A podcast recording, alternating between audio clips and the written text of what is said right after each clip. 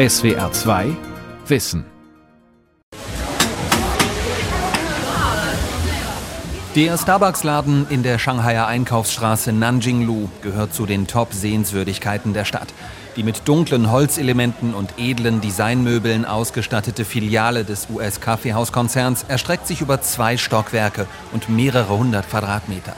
Es gibt gleich mehrere Kaffeebars, Restaurantbereiche, Souvenirshops, außerdem eine vollwertige Kaffeerösterei.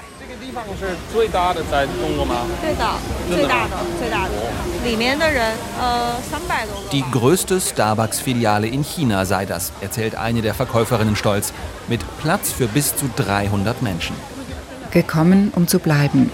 Der Konflikt zwischen China und den USA von Thorsten Teichmann und Steffen Wurzel. Von den US-chinesischen Spannungen ist hier nichts zu spüren. Die vor allem jungen Kundinnen und Kunden stören sich kein bisschen daran, dass der Laden zu einem US-Konzern gehört. Politik interessiert uns nicht. Für uns normale Leute ist es besser, wenn wir uns über solche politischen Dinge keine Gedanken machen. Da soll sich unsere Staatsführung drum kümmern. Ob das jetzt ein Laden aus den USA ist oder aus Japan oder sonst woher, das beeinflusst mein Konsumverhalten nicht.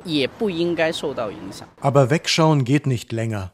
Ein Konflikt zwischen Ländern der westlichen Staatengemeinschaft und China ist längst Realität. Was sich bisher in Asien und dem indopazifischen Raum abspielte, geht jetzt auch die USA und ihre Verbündeten in Europa direkt an. Hinzu kommt, dass US-Präsident Donald Trump die Krise der Beziehungen seit vier Jahren innenpolitisch ausnutzt. Zuletzt lehnte er es demonstrativ ab, in der Covid-19-Krise mit China zusammenzuarbeiten. Vielmehr machte er die Regierung der Volksrepublik für den Ausbruch der Corona-Pandemie verantwortlich. Wir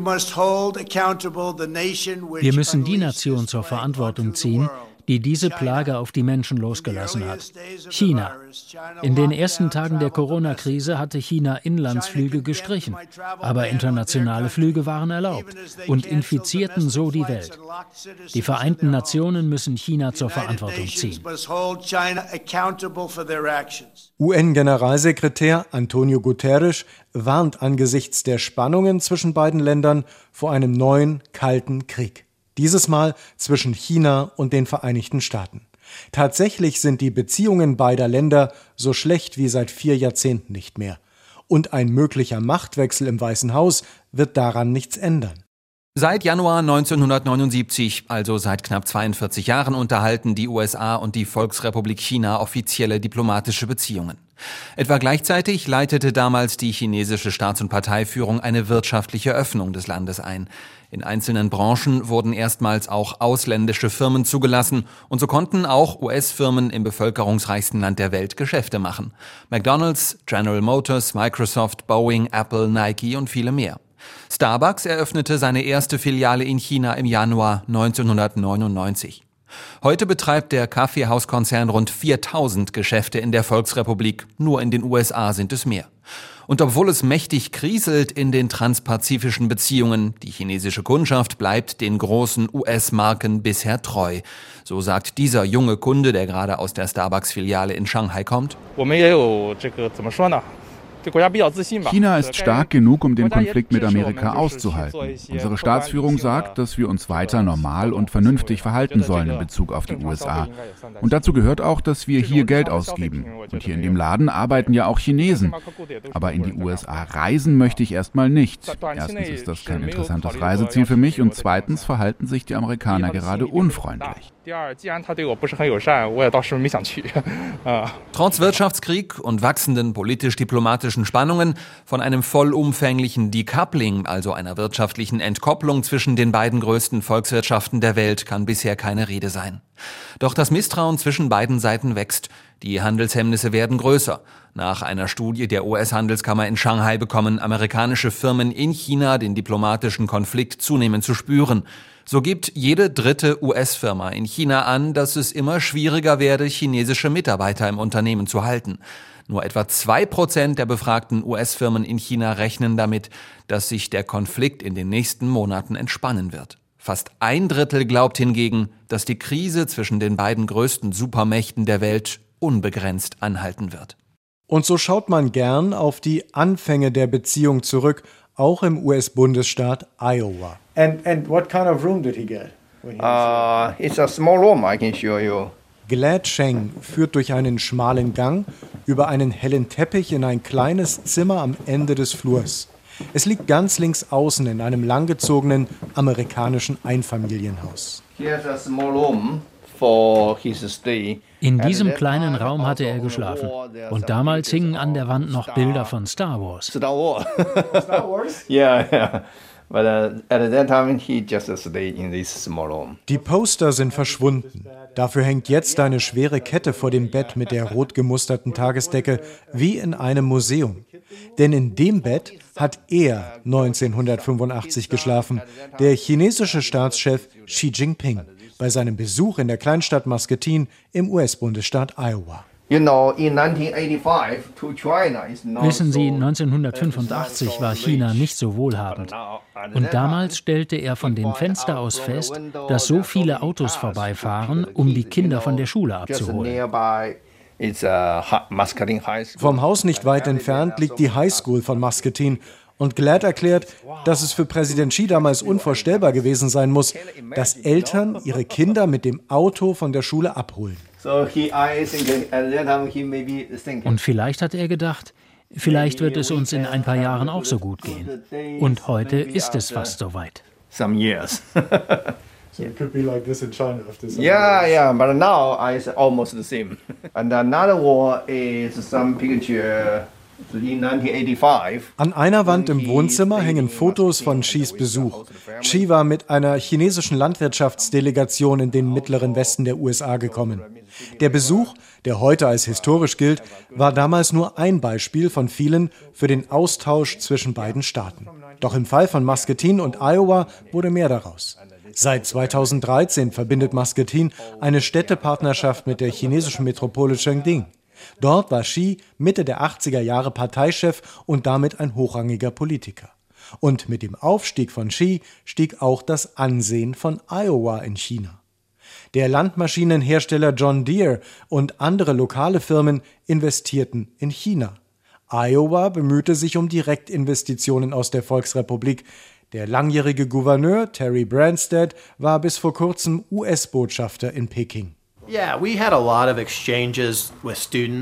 Es gab einen großen Studentenaustausch. Studierende reisten hin und her, außerdem einen kulturellen Austausch mit Musik, Chören, Orchestern und sowas. Uh, Dan Stein ist Chef einer lokalen Gemeinschaftsbank. Er hat eine Firma für Prägestempel und gemeinsam mit Glad betreibt Stein eine Import-Export-Agentur, die sich um den Kulturaustausch mit China, weltweiten Handel und Immobilienentwicklung kümmert. Uh, Delegationen, die häufig von der chinesischen Regierungsseite angeführt worden waren, bleiben jetzt aus. Das US-Außenministerium hat neue Regeln erlassen, dass sie ihre Aktivitäten in China offenlegen müssen. Es gibt viel weniger Austausch.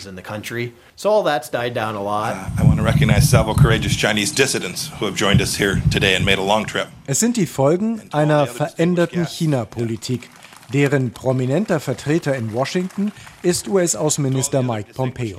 Bei einer Grundsatzrede im Juli dieses Jahres in der Richard Nixon Gedenkbibliothek warf er der Kommunistischen Partei Chinas vor, Patente gestohlen zu haben, Lieferketten zu zerstören, Menschenrechte zu missachten und den internationalen Handel auf den wichtigsten Wasserstraßen zu gefährden. President Nixon once said, Präsident Richard Nixon sagte einmal, er befürchte, er habe einen Frankenstein geschaffen, indem er die Welt für die Kommunistische Partei Chinas geöffnet habe. Und an dem Punkt stehen wir. Nun könne man darüber diskutieren, warum die Welt das zugelassen hat, all die schlechten Dinge zugelassen hat, sagt Pompeo. Waren die westlichen Staaten naiv, als sie an Veränderung durch Annäherung glaubten, zu Siegestrunken nach dem Triumph im Kalten Krieg mit der Sowjetunion oder zu sehr auf Profit aus, um sich von Pekings Rede von einem friedlichen Aufstieg täuschen zu lassen? Was auch immer der Grund sein mag, China ist heute im Inland zunehmend autoritär und in seiner Feindseligkeit gegenüber der Freiheit überall aggressiver. Dan Stein in Muscatine sagt, die Vereinigten Staaten und China würden in ihren Beziehungen durch eine schwierige Phase gehen. Aber es sei nicht im beiderseitigen Interesse, sich wieder vollständig voneinander zu lösen. Also kein Decoupling, keine Entkopplung der beiden Gesellschaften und schon gar nicht kurzfristig. Jenseits des Handels geht es um weltweiten Einfluss und wie man ihn nutzt.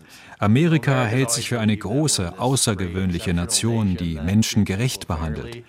Ich bin unsicher, ob die Geschichte uns dabei immer recht gibt.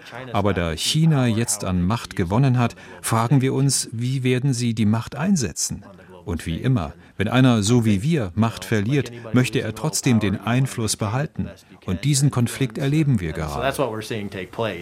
Die politische Führung in Washington achte darauf, dass sie über Chinas Regierung und deren Politik spreche und nicht über die Menschen.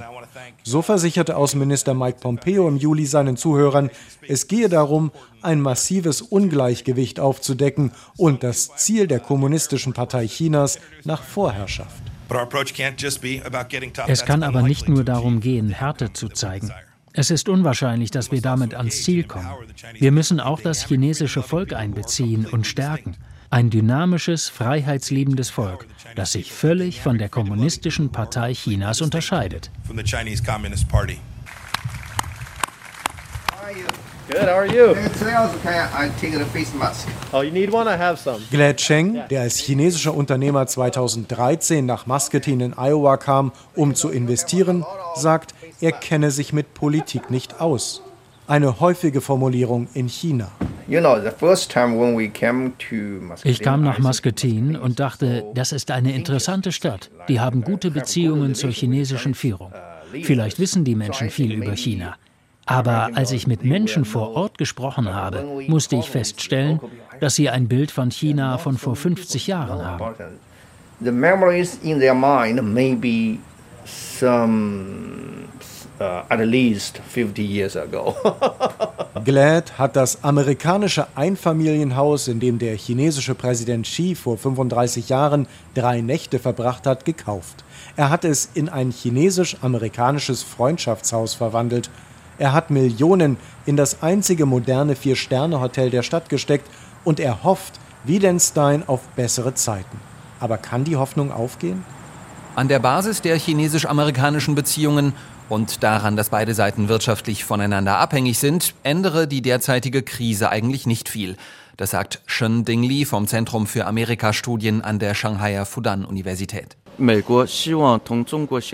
USA wollen nach wie vor von engen Beziehungen zwischen den beiden Ländern profitieren. Daran hat sich nichts geändert. Auch China will von engen Beziehungen profitieren. Das Problem ist nur, dass es ein Ungleichgewicht gibt, denn China profitiert in viel größerem Ausmaß. Aus Sicht der USA zieht man also zu wenig Nutzen daraus. Gegründet wurde das Shanghaier Zentrum für Amerikastudien 1985, also in dem Jahr, in dem der heutige Staatschef Xi Jinping nach Muscatine in Iowa reiste, rund 10.000 Kilometer von Shanghai entfernt. Bei Gründung des Instituts an der Shanghaier Fudan-Universität galt es an chinesischen Hochschulen als modern und zukunftsweisend, sich wissenschaftlich mit den USA zu beschäftigen. Heute ist davon nicht mehr viel zu spüren, im Gegenteil. Akademische Freiheit ist an Chinas Universitäten kaum noch vorhanden und nur noch die wenigsten Expertinnen und Wissenschaftler in China, die sich mit den USA beschäftigen, trauen sich offen ihre Meinung zu sagen, aus Angst vor staatlicher Repression. Der Shanghaier Professor Shen Dengli ist einer der wenigen in China, die noch bereit sind, mit ausländischen Medien über die Beziehungen zwischen China und den USA zu sprechen.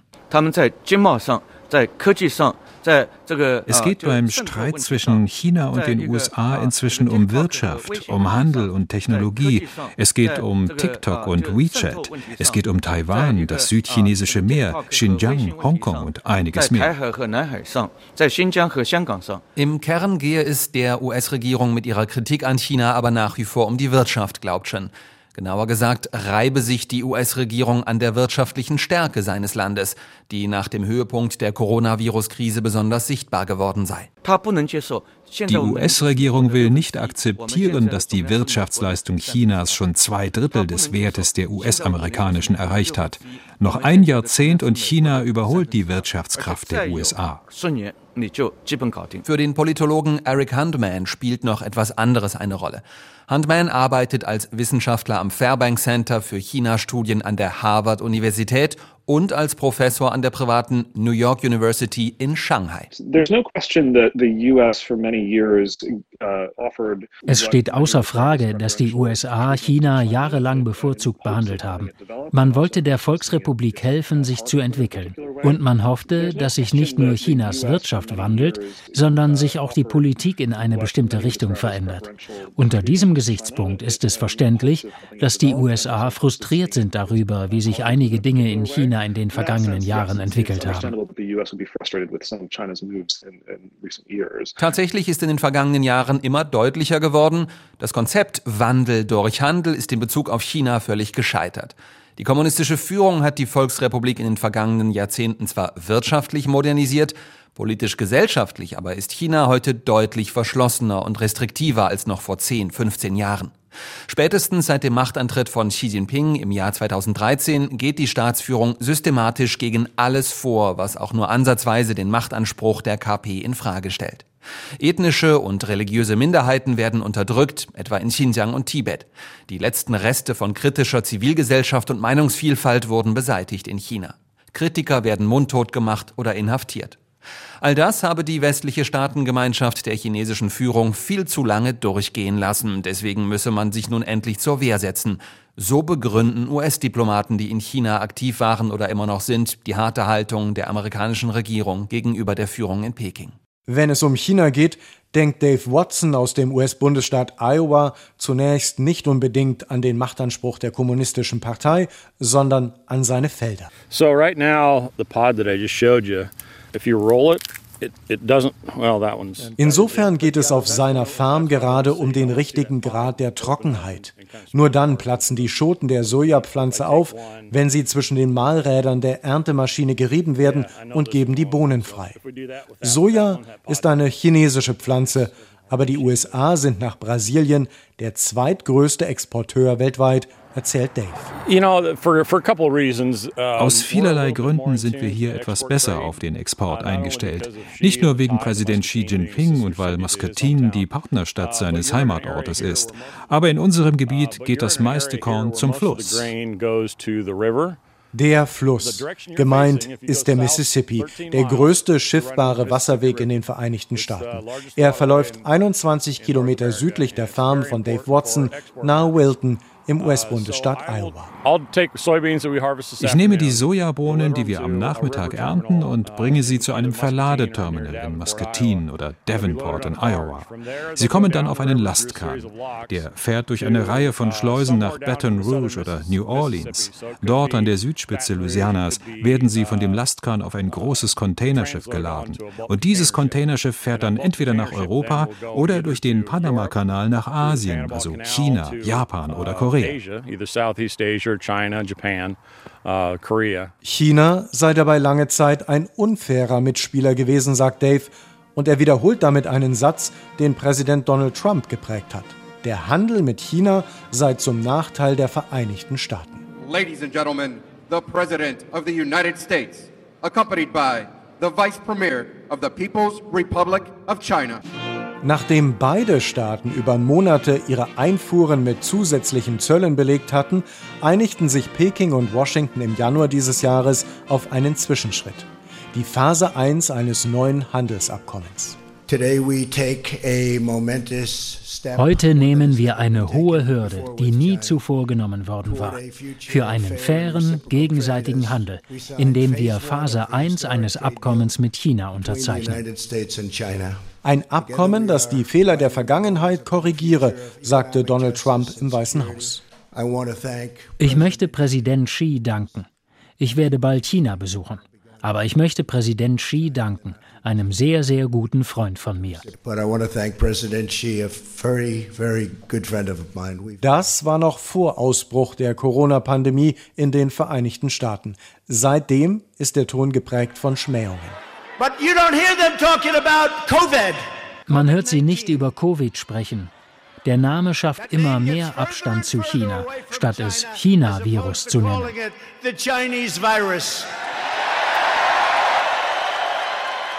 Dass sich Präsident Donald Trump Anfang Oktober selbst mit dem Virus infiziert hat, macht den Konflikt noch persönlicher. Das Handelsabkommen der Phase 1 aber hat bisher gehalten. Wir verstehen, was da politisch läuft, und wir wussten, dass es schmerzhaft wird eine Zeit lang. Ich war überrascht, dass es länger dauert, eine Lösung zu finden. Wir haben einen Deal, Phase 1, aber das ist noch nicht das Ziel. Dave Watson aus Iowa sagt, die Händler aus China hätten wieder begonnen, Sojabohnen in den USA zu kaufen. China nehme nun mehr Waren ab. Anfang des Jahres hätte er noch mit Verlust verkauft. Jetzt hätten sich die Preise erholt.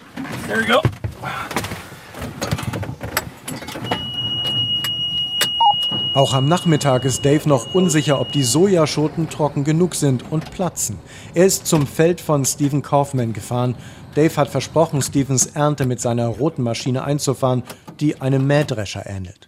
Die Familie Kaufman bestellt ihr Land in der Region ebenso lange wie Daves Familie, also weit über 100 Jahre. Steven ist 70, trägt eine Latzhose, einen wilden grauen Bart und die Brillengläser müssen schon eine Ewigkeit beschlagen sein. Wir können China in Schach halten, wenn wir diesen Präsidenten behalten. Dann wäre alles in Ordnung. Aber ich habe Sorge, dass uns das nicht gelingt. Das sieht nicht so gut aus. Wer Trump nicht wählt, müsse ein Idiot sein, sagt Stephen Kaufman. Dave ist als Vertreter der Sojabauern in Iowa natürlich mit Blick auf die Präsidentschaftswahl viel abwägender und zurückhaltender.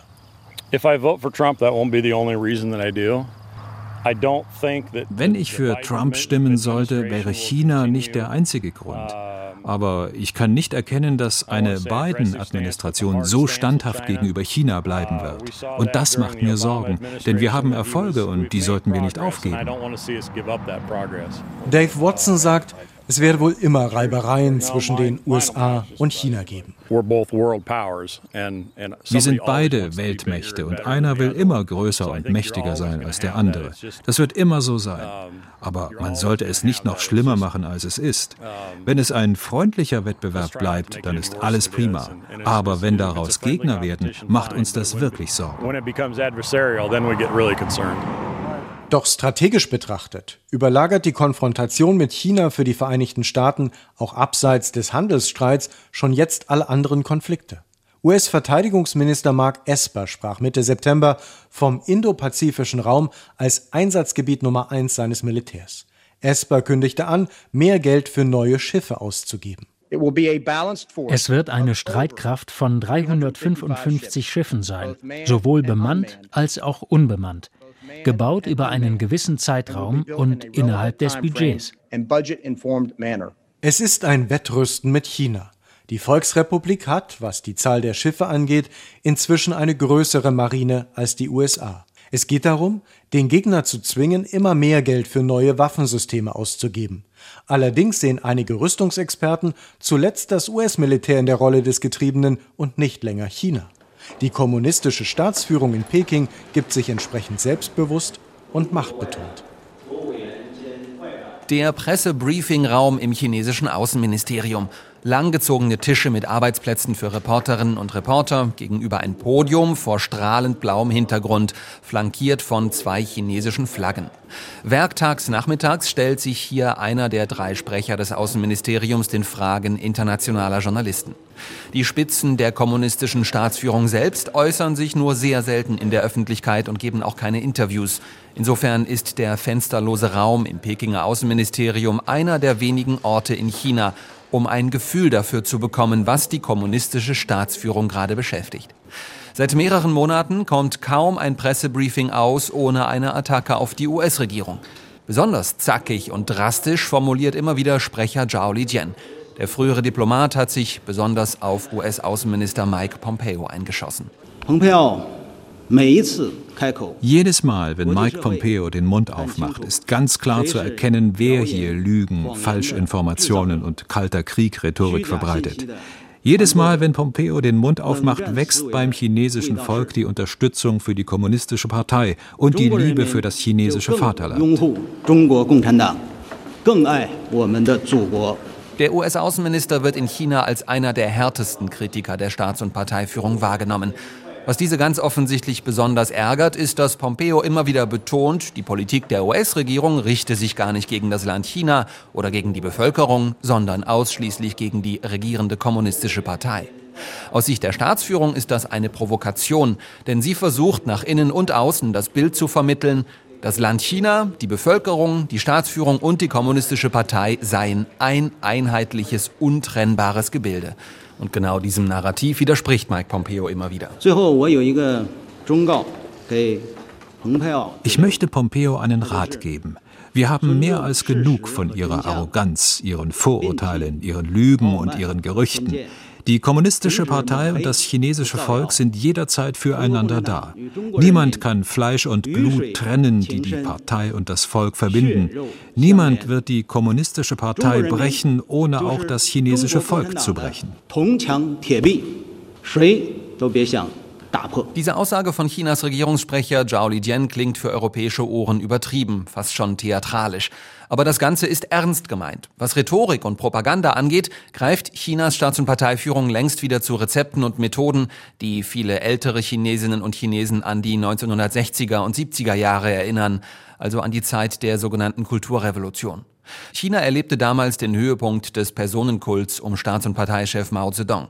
Auch heute ist der Personenkult wieder allgegenwärtig in China. Nun ist es Staats- und Parteichef Xi Jinping, der überall in der Volksrepublik allgegenwärtig ist.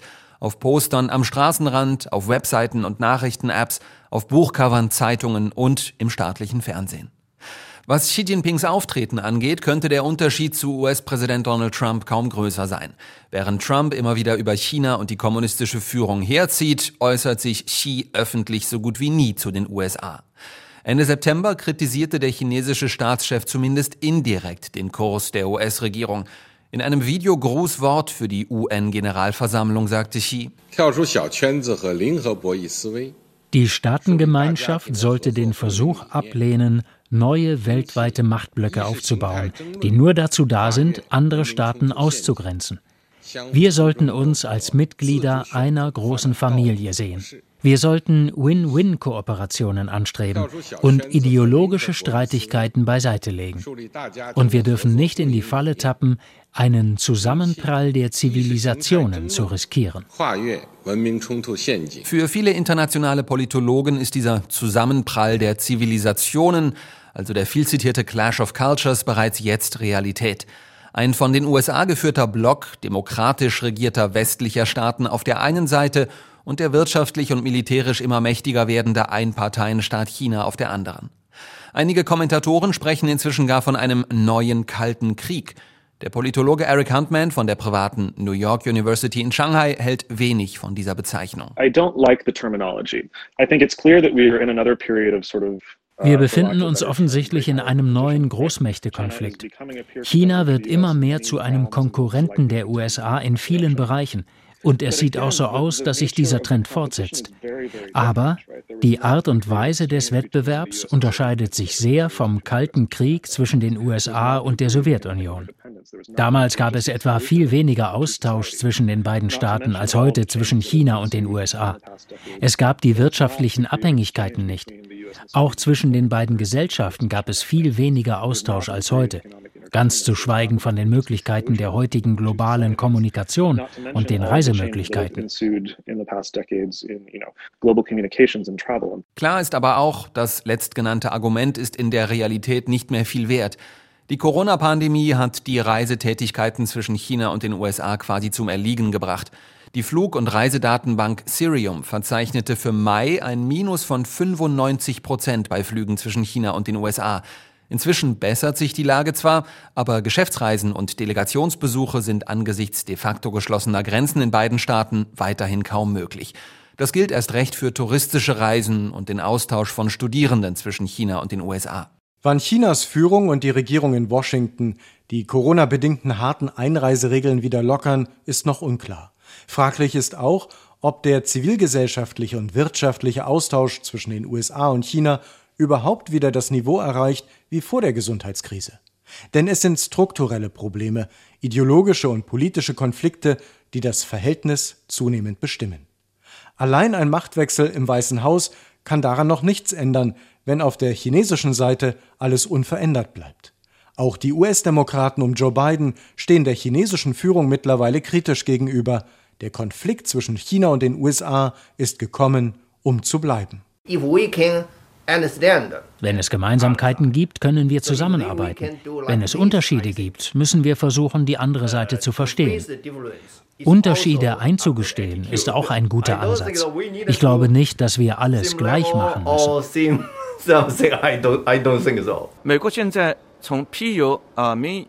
Nach Umfragen denken die Menschen in den USA so schlecht über China wie seit 15 Jahren nicht mehr.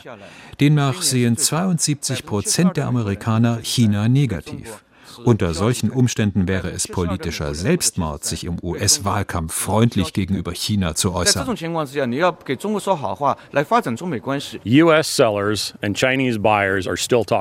Verkäufer in den USA und Kunden in China haben den Kontakt die ganze Zeit hindurch gehalten. Wenn die Regierungen den Weg freimachen, können wir wieder Handel treiben wie vor dem Handelskrieg. Und das ist uns sehr wichtig. Die Welt verstehen. Jeden Tag. SWR2 Wissen.